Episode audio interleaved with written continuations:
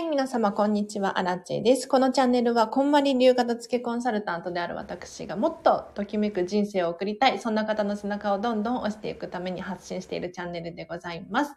ということで、皆様今日もお聞きいただきありがとうございます。平日は基本的にライブ配信をしておりまして、お片付けのお悩み質問に答えたりとか、1日1個課題を出していますので、ぜひね、このチャンネル聞き続けていただいて、理想の暮らしをどんどん近づけていってほしいなぁなんて思います。あ、えつこさん、こんにちは。今日もありがとうございます。めちゃめちゃ嬉しい。ありがとうございます。はい。なんで今日ね、こんな時間になってしまったのか。一応基本的に朝ライブ配信しますっていうふうに宣伝をしているんですけれど、まあ、ここ最近私のチャンネルもフォロワーさんがありがたいことに増えていますし、あと、ファンっていうのかななんか時間帯を固定しなくても結構ね、いつもの人たちが来てくださってるっていうのは分かってるんですよ。でさらにアーカイブの人も結構多いので、別に固定の時間でやらなくてもいいかなっていうことで、はい。お昼から始めさせていただきました。ちなみに今日の午前中はですね、片付け相談会っていうのをやって、すごくすごく楽しかったです。オンラインで30分だけね、ちょ相談会っていうことで無料で不定期に開催していたんですけれど、うん、これを今日もやってですね、もうパワーを逆にもらっちゃってね、はい、楽しかったです。でちなみにこの無料の片付け相談会なんですけれど、明日をもってサービスを終了させていただきます。はい。あの全3回でした。うん。あ、ステージさん、こんにちは。ありがとうございます。今日は、えっと、30分を予定しているので、1時10分くらいまでですかね。ぜひね、この機会に片付けコンサルタントに質問があるだったりとか、ま、私、アラチェに聞きたいことがあれば、コメント欄で教えてください。私がね、どんどんその質問に答えていきます。うん。で、質問がね、難しいじゃないですか。なんか、何から手をつけたらいいかもよくわかんないみたいなね。そういう時は、今日はここのお片付けをしますとか、昨日はこれをやりましたとかっていう宣言をしていただくと、私もポロッとヒントを言いやすいですし、皆さんもおそらく他の人のね、目があるから、やらなきゃっていうね、スイッチが入ると思うので、ぜひやって、コメントしてほしいなと思います。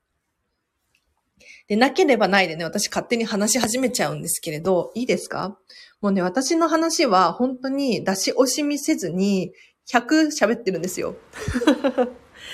あの、片付けコンサルタントのその有益な、有料級な情報とかも全然ここで話しちゃってるんですよ。でなんでこんなことをしてるのかっていうと、別にそこに差を作る必要はないと思っているし、実際片付けレッスンをするってなると、全然サービスが違うので、うん、一緒にお客様とね、やっていくし、で、一個ずつお洋服とかも見て、質問をしながら、ときめきチェックとかもしていくので、もう全然サービスが違うんですよ。だからここでは伝えられること、もう質問来た限り全部答える、答えるんですけれど、結局ね、うん。まあこれは本当に体感したことがない人はちょっとわかりづらい、伝わらない部分かもしれないんですが、うん。全然サービスが違うのでね。もう0か100かって言われても100、120%くらいの有益な情報をここで話しております。あ、荒地さん皆様こんにちは。今から休憩です。お、吉弘さん、なんと休憩時間にお聞きいただきありがとうございます。嬉しい。もう掃除もね、めちゃめちゃ興味があるので、吉弘さん。はい。吉弘さんって、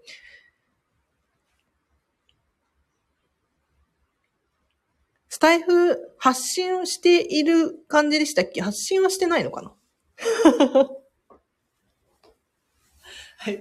ということでもう私のお片付けチャンネルなんですけれど、あの、今日ね、どうしても話したいことがあって、何かっていうと、そう、ここね、最近楽しくて、片付け無料相談会みたいなね、ズームでつないで、私と1対1で、もう、楽しくおしゃべりをするみたいな場所を設けていたんですよ。で、なんでこれをやっているのかっていうと、やっぱり、スタンド FM でも質問できますが、直接ね、話をした方が解決が早かったりとか、もしくはアラチェからね、パワーをもらって、お片付けのモチベーションアップにつなげたいだったりとか、あとは、アラチェさんのことを知りたいとか、まあ、いろんな理由があると思うんですけれど、ここでお客様、皆様と私、アラチェの距離をぐぐっと縮めたいなっていうことで、片付け相談会っていうのを始めたんですよ。で、始めたら、あ、吉弘さんしてないんだ。吉弘さんもやればいいのに。あデープさん、ラッキー、今、ご飯中です。あ、ご飯中にお聞きいただき、ありがとうございます。台所の棚を今から片付けます。お、えつこさん、片付け宣言、ありがとうございます。えつこさん、本当に、あの、やる気満々で、いつも嬉しいですよ。もう、どんどん片付いてっちゃってるんじゃないですか。多分、もともと片付けが好き？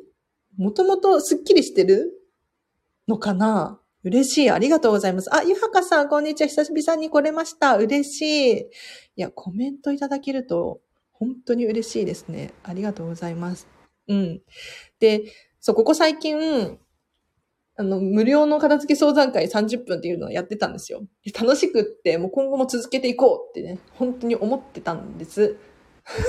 で、あの、他のね、片付けコンサル仲間たちも結構30分無料相談を月に3人までとかね、なんか決めてやっていたりとかして、で、なんでこれやってるかっていうと、やっぱり、まあ、楽しいっていうのもあるんだけれど、集客につながるんですよね。うん。アラチェさんと一回おしゃべりしてみて、そこから、あ、じゃあこの人だったらレッスン頼んでみようかな。うん。っていうので集客につながるからっていうのが一番のあれかなって思うんですが、私、アラッチはですね、もう全3回ですね、明日まだ申し込みがないので、もしね、気になる方いらっしゃったら先着1名様に限るんですけれど、第3回目で最後の回なんですが 遊びに来ていただければなと思いますけど、なんでね、この片付け相談会をやめようと思ったのか。そう、やめるんですよ。やめちゃうんですよ、このサービス。うん。あ、アラチェさんありがとうございます。でも残念ながら片付けがとっても苦手ですが、アラチェさんの声で片付けスイッチが入ります。えつこさんすごい。そうなの？なんかいつもやる気満々でお片付けしてくださって、本当に嬉しいです。じゃあもう私がどんどんスイッチを押していくしかないですね。ありがとうございます。で、そう。片付け相談会ね、まあタイミングが合わなくて参加できないなんていう方もちらほらいらっしゃったみたいなんですけれど、やめようと思ってますね。残念なことに。で、やめる理由が何かっていうと、あの、昨日、すごいイベントに参加して、めちゃめちゃ学びがあったんですよ。で、ここれは、私、キングコング西野さん大好きで、サロ、オンラインサロンメンバーなんですけれど、西野さんがプロデュースして、えっ、ー、と、メガネのオンデイズっていうところが主催しているイベントなんですが、ここで、西野さんだったりとか、ホリエモンとか、ローランド様だったりとかが、勉強会をね、してくださったんですよ、昨日。で、その勉強会から、すごくすごく、たくさん情報を入手して、やっぱり、アラチェはアラチェで行こうと。片付けコンサルタント、こんまり流片付けコンサルタントなんですけれど、まあ日本人で今170人以上いるって言われているんですよ。で、170人の片付けコンサルタントが今日もね、おそらく片付けのレッスンをしていたりとかするんじゃないかなって思うんですけれど、やっぱり、なんていうのかな、こんまりメディアからこうしてくださいだったりとか、こんまりメディアからこういうやり方がありますっていうふうに習っているので、どこかみんなこう似ている感じになっているんですよね。で、もちろん、こんまりメソッドっていうメソッドに従って、乗っ取って、これを忠実に再現しないとこんまりっていうのは名乗ってはいけないんですけれど、あの、なんていうのかな。片付けコンサルタンと一覧みたいなのを見たときに、ホームページでね、みんなね、どこか、こう、清楚系というか、まあ、主婦さんなのかなとか、似てるんですよ。似てるの。で、アラチェだけがこう、派手な感じで浮いてるというか。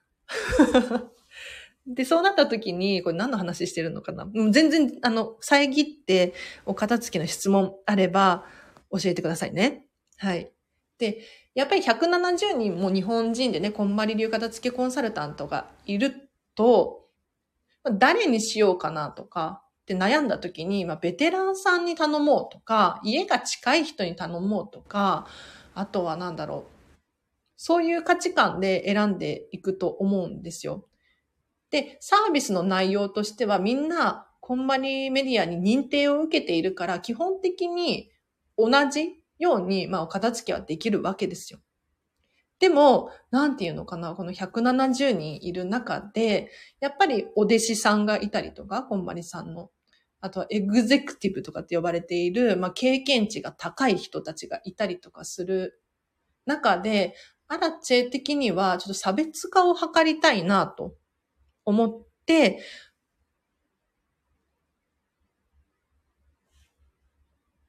今までね、楽しかった相談会、無料のね、相談会をやめることにしました。なんか、みんなと同じことやってもなーっていう。うん。いや、楽しいし、今後もやろうと思ったんだけれど、他の人がやってるんだったら、じゃあ他の人のところに行ってくださいっていう感じで行ってもらって、私、アラチにしかできないことをやろうっていうことで、ちょっとね、あの、シフトチェンジしていきます。あ、あれでやめちゃうんですね。でも、こんまりハイブリッドもいいと、いいと思います。ってことで。あ、荒地さんらしさ大切にしてください。テープさん、嬉しい。ありがとうございます。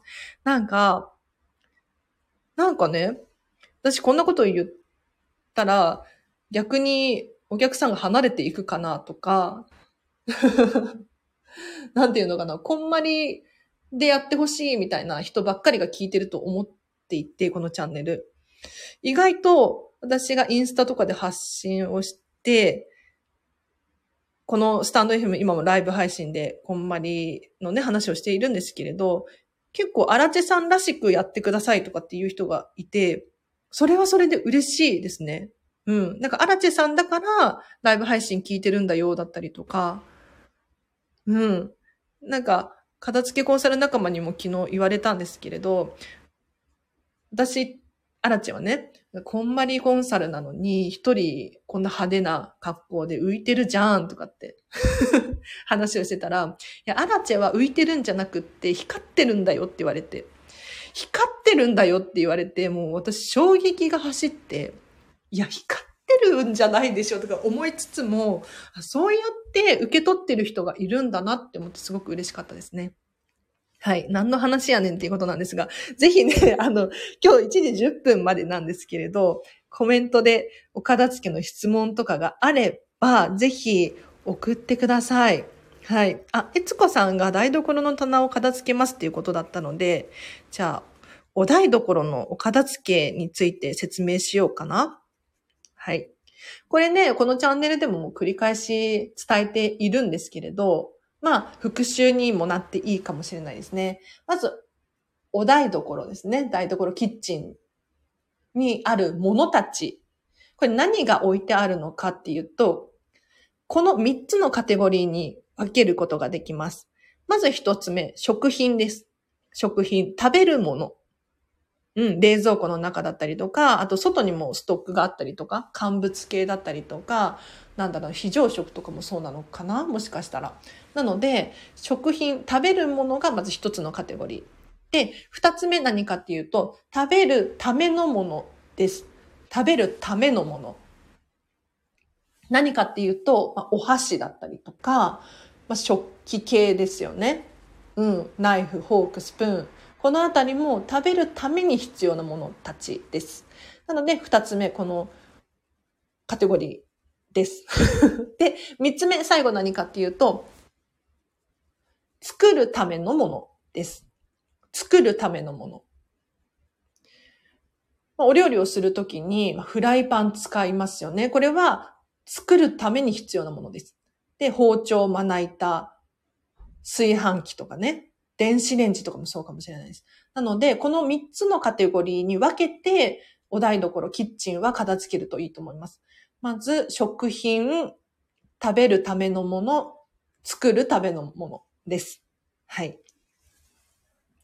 で、で、こんまりメソッドの、まあ、特徴としては、あれ、皆さんご存知かもしれないんですけれど、カテゴリーごとに全部出すっていうのが、とっても大切です。うん。なんか、まあ、えつこさんもおっしゃられていたんですけれど、今日はこの棚を片付けます。台所の棚を片付けます。はい。素晴らしいと思います。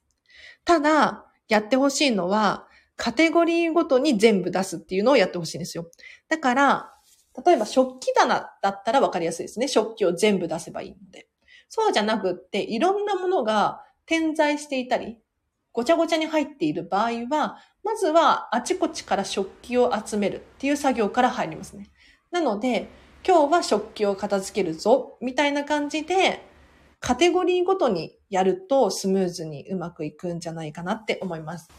でなんでこね、こうやってカテゴリーごとにやるのか。ね、棚ごとにやればいいじゃんとかって思うかもしれない。引き出しごとにね、やれたら簡単ですよね。なんでカテゴリーごとなのかっていうと、やっぱり物量を把握しきれてないんですよ。うん。お皿だったらお皿を、じゃあ果たしてね、お家に何枚のお皿があるのかっていうのを把握できていますか？例えば食器棚に入っている分だったら、普段からね、使うから理解されているかもしれないんですけれど、そうじゃなくって、もう本当に1年に1回くらいしか使わない食器たちだったりとか、まあ、季節のものとかありますよね。こういうのは、まあ、かなり上の方にしまっていたりとか、もうタンスの奥の方にしまっていたりとか、すると、食器カウントされないんですよ。そう。だから、全体の物量を結局把握しきれずに、終わってしまうんですね。なので、やっぱりカテゴリーごとに全部出すことによって、私ってこれだけの食器を持っていたんだっていう理解が深まって、お片付けもね、その後スムーズに進みます。おすすめです。それで離れる人は荒地さんに会わない人だから必然的にお互いのために離れるんだと思います。ということで、吉弘さん、ありがとうございます。そうですよね。そうですよね。皆さんも、うん、あの、自分らしく、自分らしくいてください。本当に。なんか、結構人ってね、まあ、私も100%がそうじゃないんですけれど、人に合わせるというか、あの、気になるというか、もうこれが当たり前でしょみたいなのがあるじゃないですか。で、それを繰り返していくと、その周りの人たちもそういう人たちばっかりになってしまうんですよね。で、例えばなんだろうな、うん、テレビを見ていて、なんか〇〇っていうドラマにハマってるんだよねって言うとするじゃないですか。そしたらその〇〇のドラマを見ている人同士がその話を理解できて、楽しくお話ができるじゃないですか。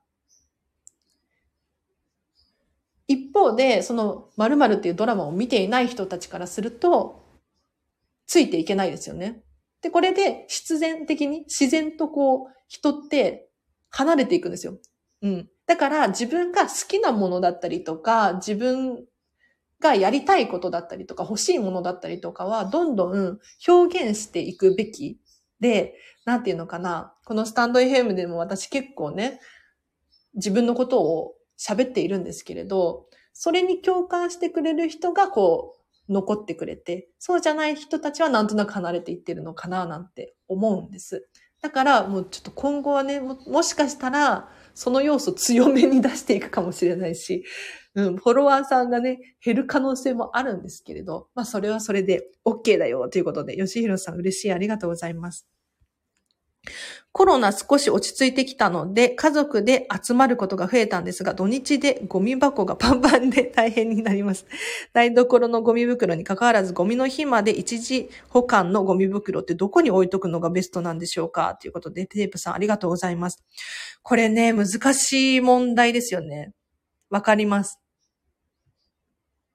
アラチェも実はそれについては困っていて、あの、ゴミ箱がパンパンになったら、それを出して、ゴミ箱の隣に 置いちゃってますね。そう、本当は隠したいんだけれど、例えばベランダとかね、うん、に置けば、まあ、目に見えないからいいかなと思いきや、ゴミの日にね、ちょっと存在を忘れちゃうなんていう現象があったりとかしたので、やっぱり目につく場所に置いていたいなとかって思うんですよ。まあ、これは私のアラチェの価値観なんですけれど、テープさんどうしたらいいと思いますか？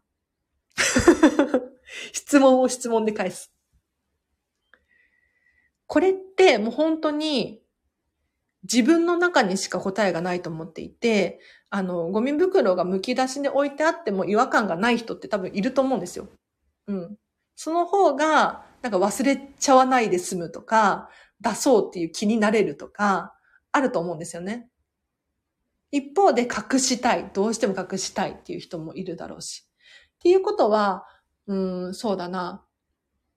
アラチからの提案としては、ゴミ袋を置くためのスペースを他で用意する？うん、なんか、ゴミ袋を隠す布を用意するだったりとか、箱を用意するだったりとか、まあ、玄関に置いておくでもいいと思うし、まあ、ベランダに隠しておくっていうのもありだと思うし、あと根本的にゴミの量を減らせないかなっていうことで、うん。考えてみるっていうのもありかなと思います。まあ、アラチェも結構頑張って工夫してるんですけれど、ゴミを家に持ち込まない工夫ってできるんですよね。スーパーでお買い物をした時に、もうそのまま袋を捨てちゃうとか。うん、なんか、なんだろうな。私がよくやるのは、チーズとか買った時に箱に入ってるんですよね。箱に。その箱をもう捨てて帰ってきちゃうとか。あんまりお肉とかをタッパーから出して持って帰るっていうのはなんか、なんていうのか衛生的に良くないような気がしてやりたくないんだけれど、まあそれでもね、できる人がいたらそれをやってゴミを減らす工夫っていうのもできるかななんて思いますよね。はい。私も忘れちゃうんですよね。でも玄関に置くのは避けて的なことをどっかで聞いたことがあってってことで。確かに。うんうん。そうなんですよね。ゴミの保管場所問題ですよね。これね、昔私、こんまりさんに質問したことがあったような気がするな。ちょっと違うニュアンスの質問だったんですけれど、こんまりさんがかつてオンラインサロンをやってた時に、こんまりさんに質問ができたんですよ。その時にこんまりさんに私がですね、ゴミ袋が可愛くないんですと。ゴミ袋にときめかなくって、ゴミどうしたらいいですかっていう質問をしたんですね。そしたら、こんまりさんから返ってきた答えが 衝撃的だったんですけど、私も困っていますっていう そう。私も困ってますとかって帰ってきて、ええー、とかって思って、これ、こんまりさんの話ですよ、本当に。うん。近藤まりえさんが言ってたの。私も困ってて、とかって言ってて。で、可愛いゴミ袋ってないよね、とかって言ってたんですよ。で、私もね、アラチェが、そう、可愛いゴミ袋とか、ありませんか？みたいに質問したら、可愛いゴミ袋はないとかって言ってて で、なんでないのかっていう理由があるんですよ。そう。なんで可愛いゴミ袋がね、これだけね、みんな求めてるじゃないですか。透明なゴミ袋でゴミが透けて見えて美しくないんだっていうね、悩みがあると思うんですよ。じゃあなんで透明のゴミ袋で今までみんなやってきてるのかっていうと、理由があって、値段の問題なんですよ。はい。値段の問題。あ、まさみさん、こんにちは。ありがとうございます。ゴミ袋、わらわら。物には役割がありますよね。ということで、そう、ゴミ袋にもね、ゴミ袋の役割がありますね。はい。そう。ゴミ袋が可愛くない理由が、値段の問題なんですって。これ、こんまりさんからの情報なんですけれど、あの、ゴミ袋を可愛くするだったりとか、おしゃれにするってなると、それだけ値段が高くなってしまうんですよ。でも、結局、使い用途、使う用途はゴミ袋なので、ゴミを出したら捨てるだけで、お家にそんなに留まっていないんですよね。だから、ゴミ袋を可愛くしても意味がないみたいな感じらしいです。なので、ゴミ袋自体があんまり可愛くないのは、そういうね、金額の問題であると。で、こんまりさんが、その、ゴミ袋可愛くないから、じゃあね、ゴミ袋使、作る？みたいな、こんまりさんが。うん。とかっていう話をしてて、なんか結構その話が進んで、なんて言ってたかな。その1枚あたりいくらなのかみたいに計算をしたら、やっぱりね、べらぼうに高いんですって。だから、商品化にはつながらないよね、みたいなところになってしまったらしい。うん。で、こんまりさんが言ってたの何かっていうと、あのね、私は東京済みなので、袋何でもいいんですよ。あの、無料でゴミが出せるんですが、地域のね、ちょっと田舎の方とかに行くとゴミ袋買わなきゃいけないじゃないですか。で、それ専用のね、ゴミ袋がある、ありますよね。で、この専用のゴミ袋を、その、例えば地域の人のデザイナーさんを雇ってデザインしてもらうとかにすればいいんじゃない？みたいな、はい、こんまりさんからの。こんまりさんからのなんかアイディアだったんですけれど、もしね、このスタンド FM 聞いてらっしゃる方の中にゴミ袋担当の人がいたら、ぜひこのアイディアを採用してほしいなと思います。かわいいゴミ袋わらわらときめくゴミ箱保管庫を探そうかな。そうそう、物にもよるけど高いっていうことなんですが、ね、テープさん。でも工夫はいくらでもできると思いますよ。うん。なんか、玄関に置いておくと運気が下がるから置いときたくないんだよねっていう人がいると思います。いると思う一方で、玄関にスペースがあるのであれば、もう別に置いちゃってもいいかなって思いますね。うん。なんか運気が上がる下がるっていうのは多分気の持ちようだと私は思っているんで。だって100%できないじゃないですか。ねえ。なんか、日の、日の当たり方だってさ、変えることができないので、100%は無理なんですよ。だからもうね、自分と本当に相談していただいて、できる範囲でやっていってほしいなと思います。そう、可愛く使う工夫大事ですね、っていうことで、皆さんゴミ袋どうしてるんだろう？ね。結構多いのはもうベランダとかに置いちゃう、隠しちゃうとかかな？で、まあ、アラチェのアイディアとしては、なんか箱を買ったりとか、あとは布をかぶせちゃうだったりとか、あとは見えない場所にこう隠す。結構冷蔵庫の裏に私は段ボールを挟んだりとかしてますね。はい。でもマンション済みの人でもうゴミ出せるっていう人はもう出しちゃっていいのかもしれないですよね。うん。どんどん。あとスーパーでゴミ回収してるところとかあったりするので。まあそれはもう皆さんご存知ですね。あと、えつこさんがタッパーが多すぎると気がつきました。いいですね、いいですね。そしたらもうあれですね。家中のタッパーをこう集めて集めて集めまくっていただいて、目視で何個あるのか確認していただいて、あ、もう、もう作業進んじゃったかな。でタッパーってめちゃめちゃ使えるんですよ。だから、あの、お料理とかを入れるだけじゃなくって、なんか違う使用用途があるかもしれないので、多すぎるから捨てちゃうのではなく、例えば、なんだろうな、小物入れとして使うだったりとか、ちょっと仕切りがてらに使うだったりとか、いろんな工夫があると思いますので、ぜひやってほしいなと思います。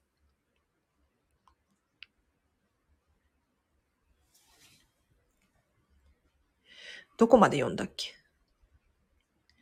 お金で解決もいいけれど、空間と工夫で解決もありですね。テープさんありがとうございます。もうね、工夫、本当に大事。もうね、自分の想像を超える勢いで、もう、なんかないかなってひねり出してほしいです。意外とあります。可愛くする工夫、アイディア大事ですね。そうそう。うちは柿やみかんにハロウィンのかぼちゃの絵を描いたり、ということで、いいですね、いいですね。みかんとかね、かぼちゃに顔を描くんですね。あ、それありですね。確かに。かわいい。別に何でもいいんですよね。そういうことなんですよ。結局。なんか畳だからって和室にしなきゃいけないっていうわけではなく、なんかちょっとモダンなね、なんかアイディアで、全然洋室風にもできると思うんですよ。はい。あ、使わないのは別にしました。ということで、えつこさん素晴らしいです。タッパーの話ですね。ありがとうございます。タッパーね。もうときめくタッパーだけ残しましょう。この間立ち読みしたんですけれど、タッパーを冷蔵庫に入れておくといいって書いてありました。そんな工夫もあるんですね。なるほどね。もう、タッパーごと入れちゃうんですね。なるほど。あ、タッパーは冷蔵庫の納豆を立てて並べます。あ、いいアイディア。ありがとうございます。タッパーにエコバッグ収納しました。お、すごい。タッパーめっちゃ使えますね。うんうん。我が家もタッパー整理必要です。ということで、まさみさんがタッパー整理しましょう。はい。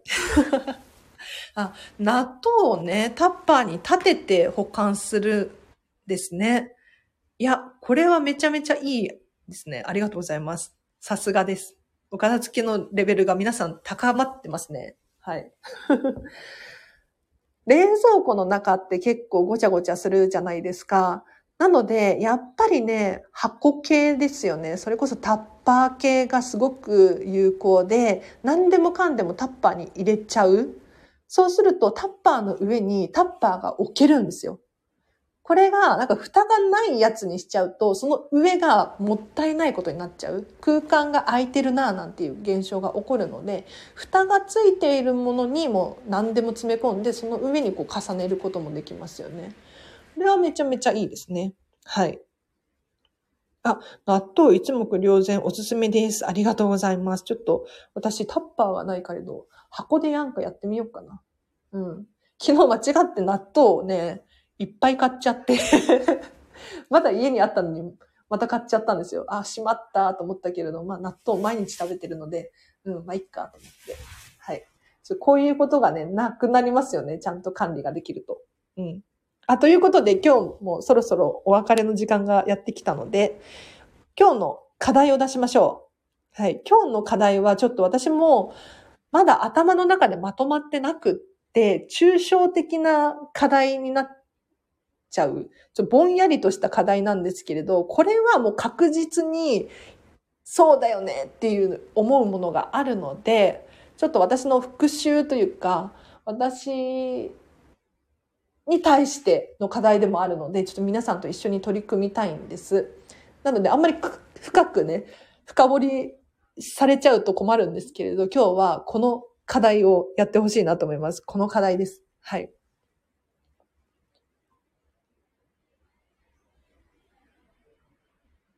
できることをやめるです。もうちょっと何言ってんのかわかんないかもしれないんですけれど、私もよくわかってません。えっ、ー、と、できることをやめてください。はい。例えば、できること、なんだろうな。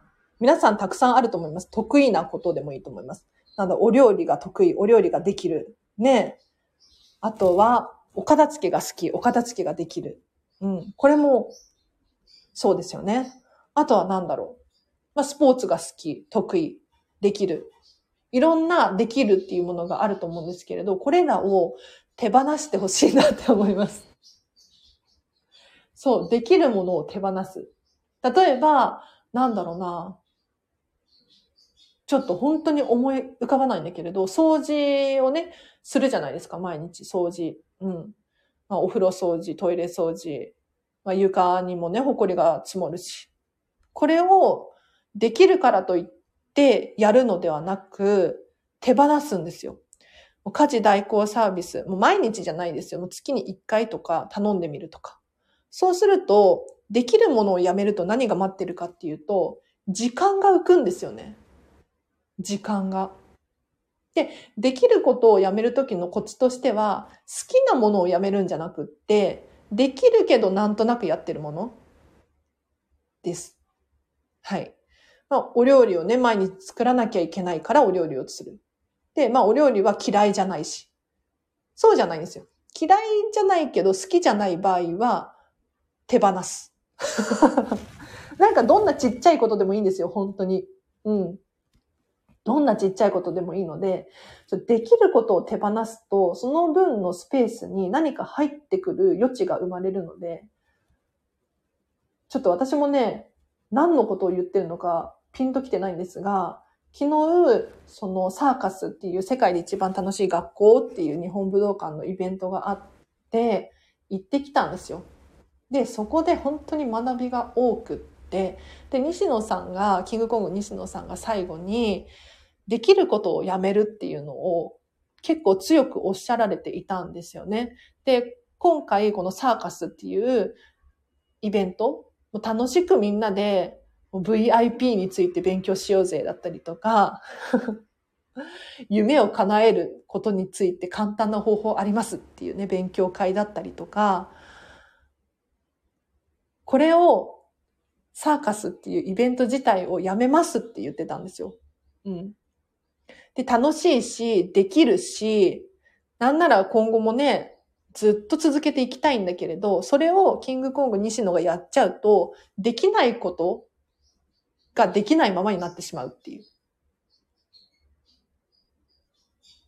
なので、ちょっとこれね、参加、参、参考にしてほしいなと思います。そう。できるとやりたいは別です。吉弘さん。はい。やりたいことはやるべきです。楽しいと思うことはやるべきなんだけれど、できるからやってるだけのもの。あ、リリーさん、こんにちは。ありがとうございます。ちょっと手を抜く感じですか？あ、ちょっと手を抜く感じでもいいと思います。はい。そう、できることを手放す。お、 spark joy。リリーさん、分かってらっしゃる。素晴らしい。 spark joy は、こんまりさんの、ときめきっていうワードを英語にしたものですね。はい。joy が、 joy って楽しいですけど、 joy がこう spark、弾けるようなイメージです。昨日は夕飯サイゼで済ませました。マッチーに読み聞かせする時間を確保、読書で、私は涙活でした。ということで。よかったです。よかったです。そうそう、そういうことですよ、まさみさん。うん。そう。なんかお料理もできるからやるって思いがちじゃないですか。私もね、今日何食べようかな、何作ろうかなって思うんですけれど、それを手放すことによって、その時間、浮いた時間で何かすることができる。うん。新しい知識が増える。って思うと楽しいですよね。はい。このチャンネルね、実はね、物のお片付け、物質的なもののお片付け以外も、こう、非物理的な見えない時間の使い方だったりとか、感情のお片付けなんていうのも喋ったりしております。洗濯物も丁寧にこんまり畳できました。おー、わさみさんご報告ありがとうございます。嬉しい。いや、こんまり畳みんなやってほしいな。本当に可愛いし。うん。なんか畳み方って家それぞれじゃないですか。なんか、こうやって畳んでるんだ、みたいな。私もやっぱ片付けレッスンするから、いろんな人がいますね。うん。でも、こんまりで統一してほしい。そうすると、引き出しが本当に綺麗に見えるし、あとは引っかかりにくいし、汚れにくいし、いいんですよね。あ、涙活素敵。これ涙活でいいのかな？私は今日子供とシャワーじゃなくお風呂することにします。よし、夕飯は簡単にします。おテープさん、素晴らしい。そしたらね、お風呂の時間とか増えますよね。いや、楽しそうだな。ありがとうございます。なので今日の課題はできることを手放す。で、ポイントとしては、好きなものを手放すんじゃなくって、好きだから料理しているのよっていう場合は、堂々とやってください。そうじゃなくって、なんとなくね、やってる場合は、それを、ま、軽くしたりとか、楽にしてみたりとか、うん、負担を減らして、違うことに重きを置いてみる。っていうことですね。あ、類活ですね。類活。はい。涙活で類活です。ありがとうございます。類活っていうのがあるんですね。その涙流して、スッキリみたいな感じなのかな情報ありがとうございます。では、皆様今日もお聞きいただきありがとうございます。ちょっと私はこれから、今日ね、実は夜に、こんまりメソッドビジネススクールっていう非物理的な情報の片付けのセミナーがあって、で、さらに明日もね、あの、見習いコンサルタントの人たち、方たちに、なんか質問答えますみたいなイベントがあるので、それに参加することになってて、ちょっと準備とかしなきゃいけないので、頑張ります。皆様もね、ぜひ本当に頑張ってほしいなと思います。あの、聞くだけだったら誰でもできるので、行動してほしいなと思います。では、皆様ぜひ行動していただいて、今日の後半もハピネスな一日を過ごしてください。アラチェでした。バイバーイ。